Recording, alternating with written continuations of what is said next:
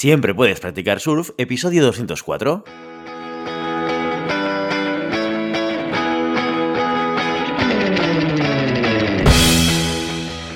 Bienvenido y bienvenida a Siempre puedes practicar surf, el podcast diario sobre recursos humanos. Este podcast está pensado para profesionales de recursos humanos, gerentes o jefes de equipo y podrás encontrar técnicas, consejos, ideas, conceptos y noticias sobre la gestión de personas. Eso sí, con un enfoque práctico y aplicable. Hoy episodio 204 del miércoles 6 de abril del 2022, programa en el que vamos a explicar y desarrollar un caso práctico sobre gestión de personas. Pero antes dejadme que os recuerde que podéis encontrar más contenido en nuestro blog e información sobre nuestros servicios en nuestra web, en globalhumancon.com. Desde allí os podréis apuntar a nuestra newsletter para no perderos nuestros webinars, streamings y todo el contenido y actividades que organizamos desde la consultoría Global Human Consultants. Los casos prácticos consisten en un primer capítulo, ya lo sabéis, en el que exponemos una situación real que ha ocurrido dentro de una organización y en el que al finalizar os propondremos una serie de cuestiones para resolver la situación de la manera más adecuada, como todo un profesional de los recursos humanos.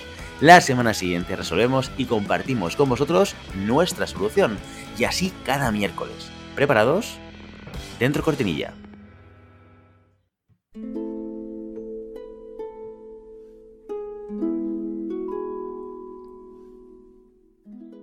Esta es una historia real. Los hechos descritos tuvieron lugar en Mérida en 2019. A petición de los protagonistas, los nombres han sido cambiados. Por respeto a todos los demás, el resto ha sido contado exactamente como ocurrió. La semana pasada os presentamos el caso de Marina Bazarina, una chica que empezó un nuevo trabajo bajo unas circunstancias poco favorables. Antes de responder a las preguntas que te planteamos, vamos a hacer un repaso para refrescar la memoria. Marina Bazarina era una chica que, acabados sus estudios, no encontraba nada de lo suyo, pero Marina no quería estar parada, así que empezó a buscar fuera de su área. Un amigo suyo que trabajó durante un tiempo en unos grandes almacenes le dijo que si le dejaba su currículum, se lo pasaría a Manuela, la directora de recursos humanos. Y dicho y hecho, al poco tiempo de entregarle el currículum a su amigo, la llamaron para una entrevista en el mismo establecimiento. Marina estaba contenta, pues la entrevista había ido muy, pero que muy bien, aunque estaba sorprendida por dos cosas. Primero, por lo que duró la entrevista, mm, que fue poco tiempo, apenas unos 20 minutos, y que en la misma entrevista ya le preguntaron si quería empezar al día siguiente. A Marina no le dio un tiempo de pensar en sus posibilidades, pero aceptó. Al día siguiente fue a su nuevo trabajo y nada más llegar, las cosas empezaron a torcerse. Su supervisor no estaba, y la siguiente al mando, Mari, no tenía conocimientos de que fuera a llegar una chica nueva. Además no tenía uniforme, así que le dieron un uniforme mucho más grande que el de su talla, perteneciente a la persona que ocupó su posición antes que ella. Cuando Mari le preguntó si ya había firmado el contrato, Marina respondió que no. Y cuando Mari le dijo que se pusiera a atender a clientes, Le dijo que, dada la rapidez del proceso, la empresa no había tenido tiempo ni la oportunidad de ofrecerle el curso de iniciación.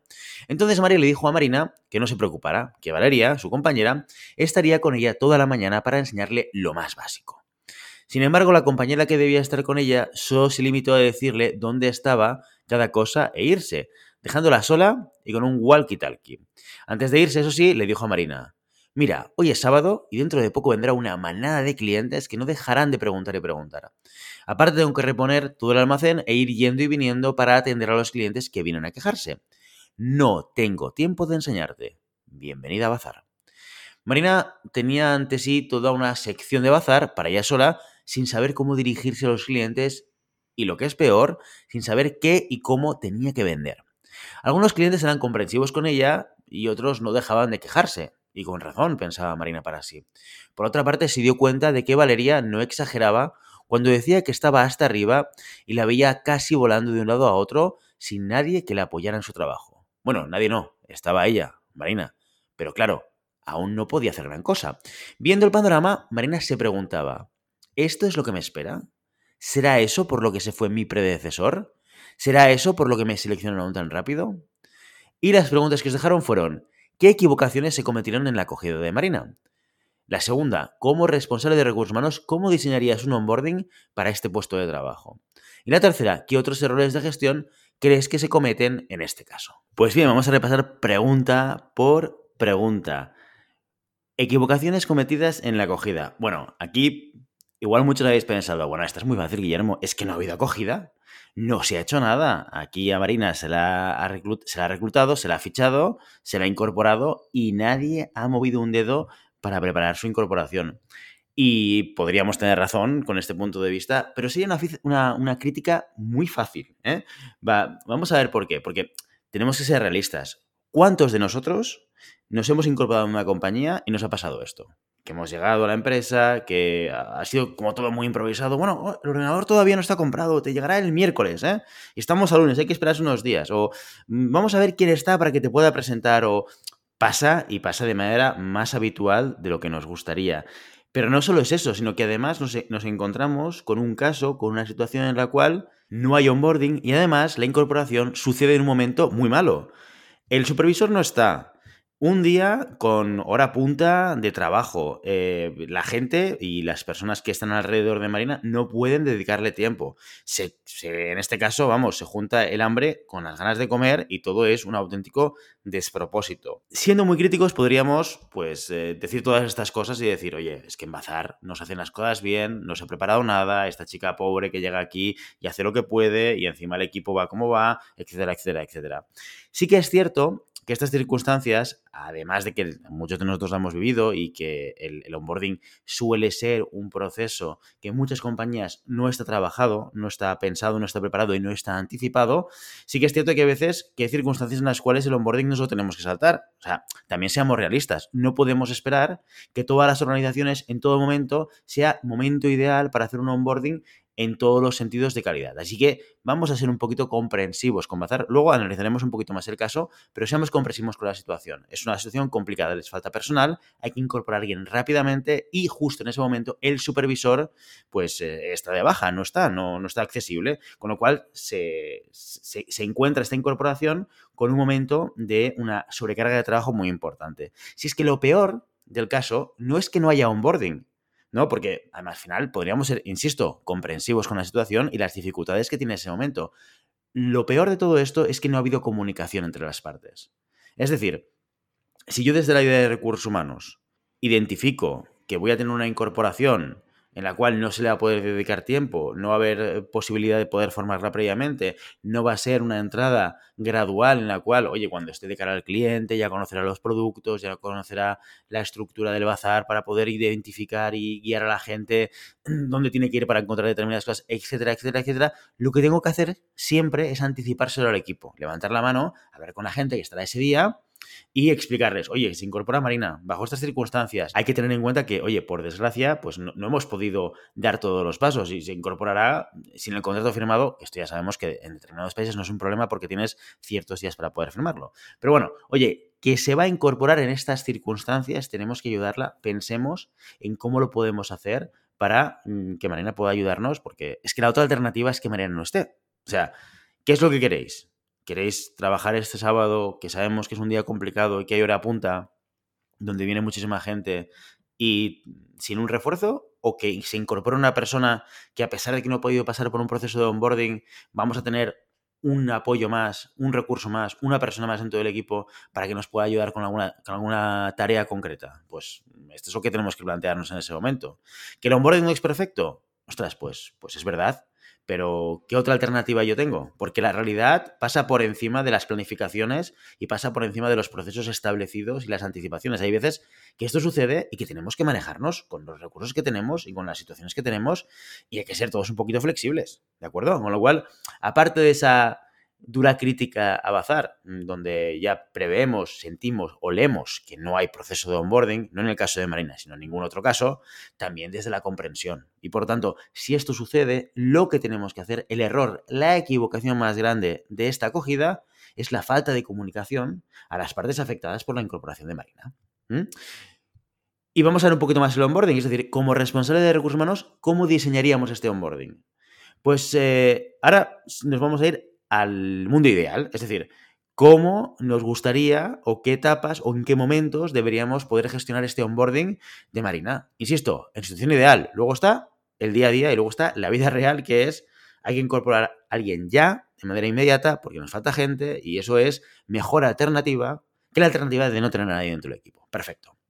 Pero en un mundo ideal, ¿cómo deberíamos pensar o planificar este onboarding? Lo primero es el momento de la acogida. ¿Eh? Estamos hablando de un tipo de negocio en el cual tenemos horas puntas y horas de, pues, de estrés, de clientela, de afluencia de clientela, etc. Bueno, esto ya sabemos que funciona así. Intentemos planificarlo y preverlo. Por lo tanto, evitar incorporaciones en días de máxima afluencia de clientes o incorporar en horas de baja afluencia. ¿eh? Si eh, abrimos a las 10 y a las 10 y media sabemos que vamos a estar a tope, pues oye, ese día de incorporación que la gente se incorpore a las 9, una horita antes. Ya veremos luego cómo compensamos, cómo gestionamos, etcétera. Esto es mejor alternativa que empezar a las 10, no tener tiempo que la gente vaya pues eh, un poco de cráneo durante el día.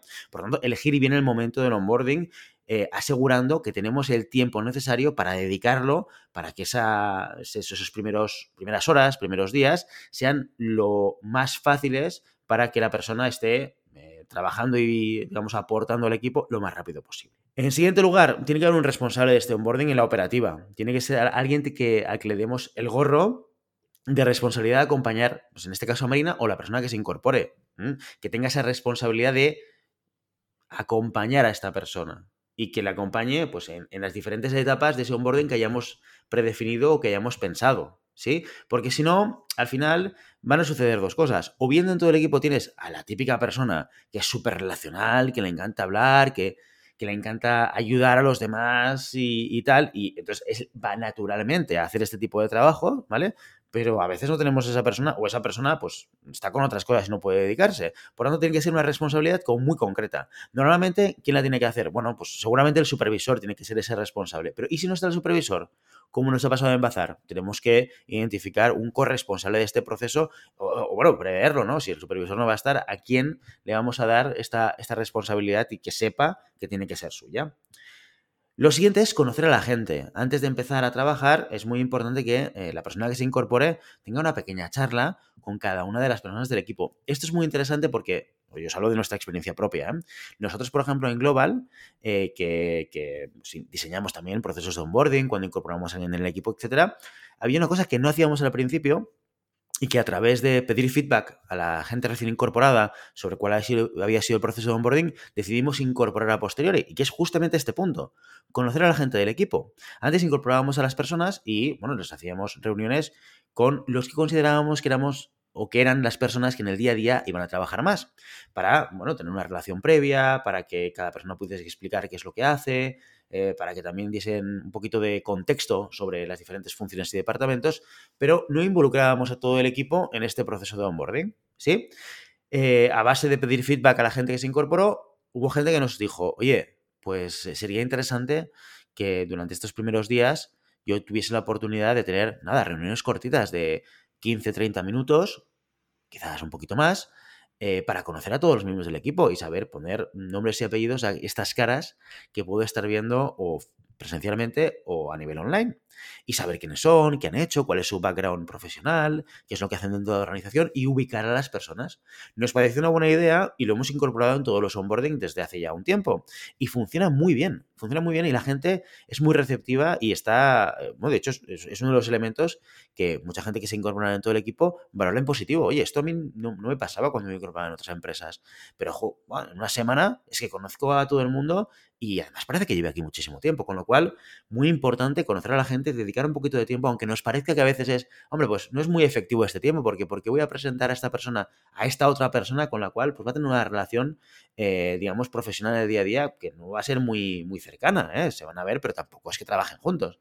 Pues funciona muy bien y hace que la gente pues eh, se integre con mayor facilidad en todo el equipo. Así que muy recomendable dedicar ese tiempo a que una nueva incorporación conozca tenga una pequeña reunión con cada miembro del equipo, ¿sí? En el siguiente lugar, claro, hay que, tenemos que diferenciar, identificar los tipos de tareas y actividades o áreas de responsabilidad que tenga la persona que se incorpora.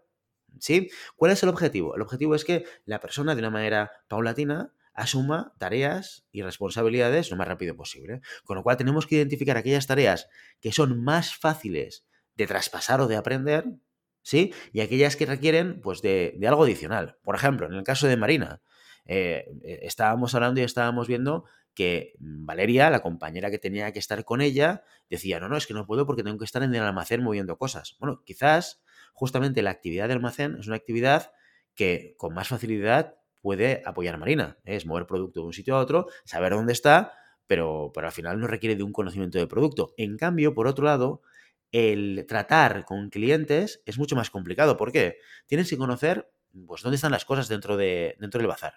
Tienes que conocer los productos también, porque te van a preguntar, oye, eh, ¿este producto concreto dónde está? O, entre este producto y este producto, ¿qué diferencia hay? O, mm, ¿cuál es la oferta para este tipo de productos? Claro, para eso requieres de un conocimiento previo que evidentemente en recién incorporación no vas a tener ni en broma, ¿sí? Entonces, Identificar muy bien qué tareas y actividades son fácilmente traspasables y aprendibles, si es que existe esta palabra, bueno, que, se aprenden fácil, ¿eh? vamos a decirlo así, que se aprenden fáciles, y cuáles requieren pues de un tiempo adicional o de un acompañamiento adicional para que Marina también, oye, pues en determinadas actividades sea y esté aportando en, en, el mínimo de tiempo posible. Crítico, en este caso muy concreto, cuando Marina llega. Oye, pues si Marina llega, no tenemos tiempo, enséñale aquellas cosas que fácilmente va a aprender para que pueda, oye, descargarnos de trabajo y nosotros podamos ocuparnos de otras cosas que quizás, pues, una recién incorporada o un recién incorporado no va a poder hacer, ¿sí?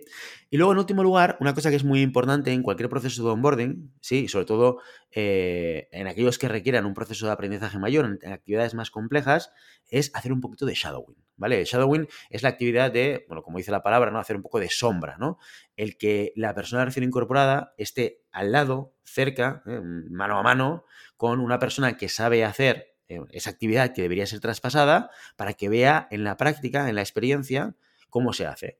¿Cómo haríamos esto en el caso de Marina? Pues eh, Valeria cogería a Marina de la mano. Esto pasa mucho, ¿eh? en muchos centros comerciales lo veréis. Veréis el, vendedor o, el de atención al cliente en prácticas que normalmente llevan como un, color diferente en la chapa o lo que sea. ¿Por qué? Están haciendo shadowing, ¿sí? La persona con experiencia es el que trata con el cliente y luego, pues la, otra persona que se acaba de incorporar está viendo cómo esa persona lo hace. ¿Para ver? ¿Para, para qué? Para para empezar a entender cómo tiene que relacionarse con el cliente, qué tipo de respuestas puede dar. Además, seguramente en uno o dos días de trabajo haciendo shadowing, eh, va, a encontrar muchísimas casuísticas que luego se va a encontrar esa persona sola con cliente, con lo cual ver cómo su compañero o compañera está reaccionando, está respondiendo, está dando salida a esos problemas, pues le ayuda a no partir de cero, no improvisar, sino, oye, hay una base en la cual yo ya he visto a Valeria que ante un cliente que le dice A, ella responde B ante un cliente que le pregunta X, ella responde Y. Perfecto, yo tengo un punto de referencia y yo me puedo mover con esto,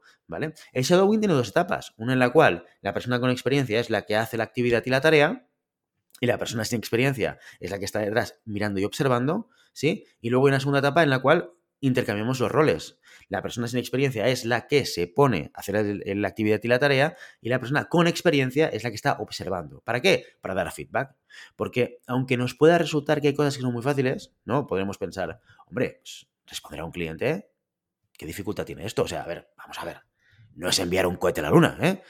No es hacer un puente, ¿no? No, es cierto, pero eh, el, hecho de no tener experiencia hace que eh, no respondas correctamente o no sepas eh, enviar el mensaje que tú quieres enviar. O que, oye, estés improvisando y, oye, ya sabemos una cosa clarísima, que cuando nos ponemos a improvisar no tenemos por qué acertar. Con lo cual, todo eso, todo eso que, pues, eh, si tú estás solo o sola, vas a ir aprendiendo en base a la experiencia, pues te va a costar mucho más tiempo. No es lo que queremos. Queremos que Marina tenga la capacidad de poder no solamente gestionar a los clientes, no solamente responder a las inquietudes de los clientes, sino hacerlo en base a cómo desde Bazar entendemos la atención al cliente, a los clientes que entran, ¿de acuerdo? Con lo cual, muy importante el poder incorporar esta fase de shadowing en estos dos momentos, ¿eh? uno en el que Marina está haciendo, está observando a su compañera o compañero y a la inversa, otro en el que Marina está haciendo la actividad, hablando con los clientes, respondiendo, etcétera, y su compañero o compañera está mirando para darle feedback después, oye, esto así sí, esto así no, esto así yo lo hubiese hecho, hecho de esta manera, etcétera, etcétera, para luego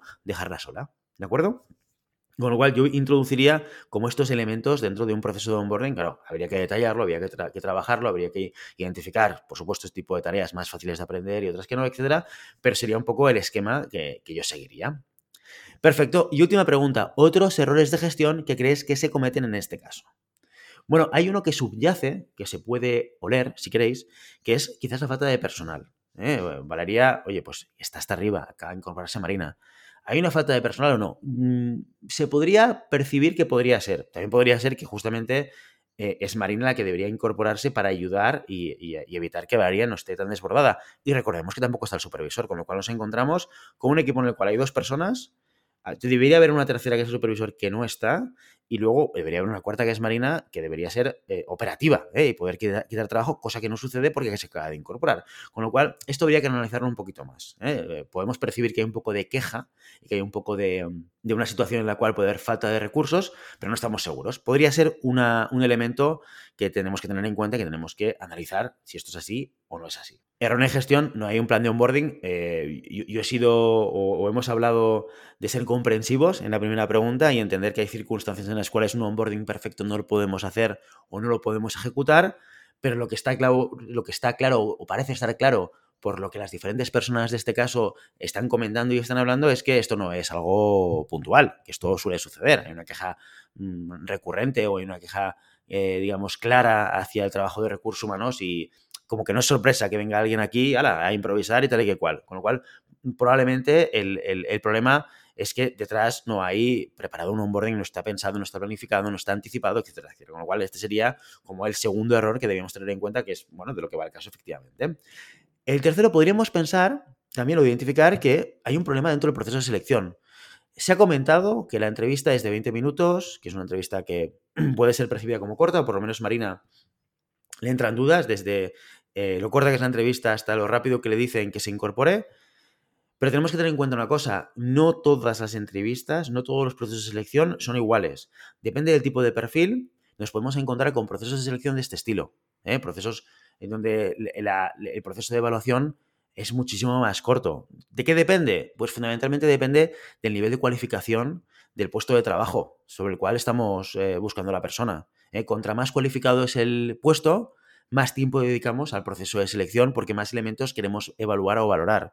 Contra menos cualificado, menos tiempo dedicamos a la selección. Esto es una manera habitual de trabajar ¿eh? desde la perspectiva de las, eh, de las consultoras o de las propias empresas, ¿no? Y tiene todo el sentido porque al final todos aquellos elementos que tienes que tener en cuenta en una selección contra menos cualificación tú le estás pidiendo, pues menos necesitas eh, poder cribar. Y también hay un tema de urgencia. Y luego hay puestos que, por, justamente por este nivel de cualificación y de urgencia y de necesidad de incorporar, pues eh, no necesitas hacer más entrevistas y, puedes realmente incorporar a la persona lo más rápido posible. Así que, a pesar de que pudiésemos entender o pensar que el proceso de selección en este caso es pobre, probablemente nos encontramos a un proceso de selección que está adaptado a las necesidades concretas de la organización. ¿eh? En una entrevista de 20 minutos yo tengo tiempo suficiente para contrastar con ese candidato o esa candidata las características que necesita para el puesto de trabajo, baja cualificación, no necesito contrastar mil cosas. Y la incorporación tiene que ser rápida. En cuanto yo veo a la persona que creo que tiene las características que me puede ayudar, yo voy a incorporar rápidamente. ¿Sí? Pero el elemento y desde mi punto de vista, el error de gestión más grande que se comete en este caso, sin duda alguna, es la falta de comunicación interna. Podemos enfrentarnos a una situación de urgencia, podemos enfrentarnos a una situación en la cual tenemos que saltarnos algunos procesos que entendemos que son importantes para la organización y para, en este caso, incorporar a la persona. Pero la realidad a veces nos pasa por encima. Que nos pase por encima, esto, pues mira, es, es prácticamente como el título de este programa. Son las olas del mar. ¿Qué es lo que vas a hacer? No puedes hacer nada. Pues tienes que surfearlas. La única manera de surfear esta situación es hablando con la gente. Tienes que levantar el teléfono, hablar con el supervisor. Ah, que, no podrás estar mañana. No te preocupes, hablo con la superencargada. Hablar con la superencargada y anticiparle. Oye, que se incorpora mañana Marina. ¿Cómo lo hacemos? ¿Cómo te podemos ayudar? ¿Qué cosas eh, oye, ¿prefieres que se incorpore otro día? Podría ser una alternativa, ¿eh? lo decíamos eh, al principio respondiendo a la pregunta número uno. Alternativa dos, si realmente la incorporación de Marina es peor solución que no tenerla, incorporarla, pues el lunes, que es un día más tranquilo, lo hacemos de esta manera, no hay ningún problema. Pero tienes que transmitirle la situación, transmitir una, propuesta a la subencargada, porque como, digamos, responsable de recursos humanos, tú lo que quieres es ayudar a que el equipo pueda hacer su trabajo y para a que el equipo pueda responder al día a día, bueno, pues lo hablas con esta subencargada y, y, acordáis el cómo lo vais a hacer. Eso hubiese descargado muchísima tensión a la situación, hubiese alineado a la gente y hubiese anticipado y hubiese, bueno, que el equipo estuviese en preaviso de eh, la incorporación de Marina y que de alguna manera lo hubiesen aceptado también, ¿eh? porque al final el marrón, ¿eh? el marrón de ese sábado, ¿quién se lo va a comer? No se lo come la de recursos humanos o el de recursos humanos, se lo come la gente que está ahí, así que hay que involucrarlos, hay que hablar con ellos, hay que explicarles y hay que llegar a un punto de acuerdo incluso hasta este nivel de decir, oye, pues mira, el sábado que nos incorporé. Así que, oye, hagámoslo de otra manera, incorporamos en otro día. Con lo cual, esta también es una solución válida, pero pasa necesariamente por solucionar el problema principal que le veo todo el caso, que es el de la comunicación interna. Cosa que, aunque no sirve de consuelo, hay que decir, suele ser una de las cosas que peor se trabajan en general en las compañías. Pues bueno, y con esta última respuesta nos despedimos. Ya sabes, no puedes detener las olas, pero siempre puedes practicar surf. Y hasta aquí nuestro episodio de hoy. Como siempre, queremos invitaros a que os pongáis en contacto con nosotros, nos deis vuestra opinión y nos sugeráis si tenéis algún tema o alguna pregunta concreta. Lo podéis hacer a través de la página de contacto en globalhumancom.com barra contáctanos o a través de las redes sociales. Estamos en Facebook, en Instagram, en Twitter y en LinkedIn. Y si el contenido de este podcast te gusta, no te olvides suscribirte, darnos 5 estrellas en iTunes y me gusta tanto en iVoox como en Spotify. Igualmente recuerda que puedes encontrar más contenidos, noticias y recursos en nuestra web en globalhumancom.com. Muchas gracias por todo, por tu tiempo, por tu atención y por tu interés en estos temas sobre gestión de personas. Nos escuchamos mañana jueves con el monográfico del mes. Hasta entonces, feliz día.